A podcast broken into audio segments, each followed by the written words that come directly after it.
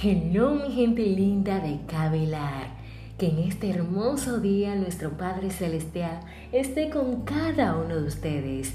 Les habla Margaret Frías, historia de una piedra. El distraído tropezó con ella.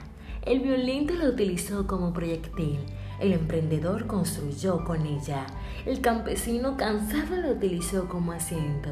Para los niños fue un juguete. David mató a Goliat y Miguel Ángel le sacó la más bella escultura.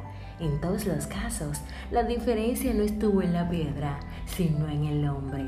No existe piedra en tu camino que no puedas aprovechar para tu propio crecimiento. Dale mente.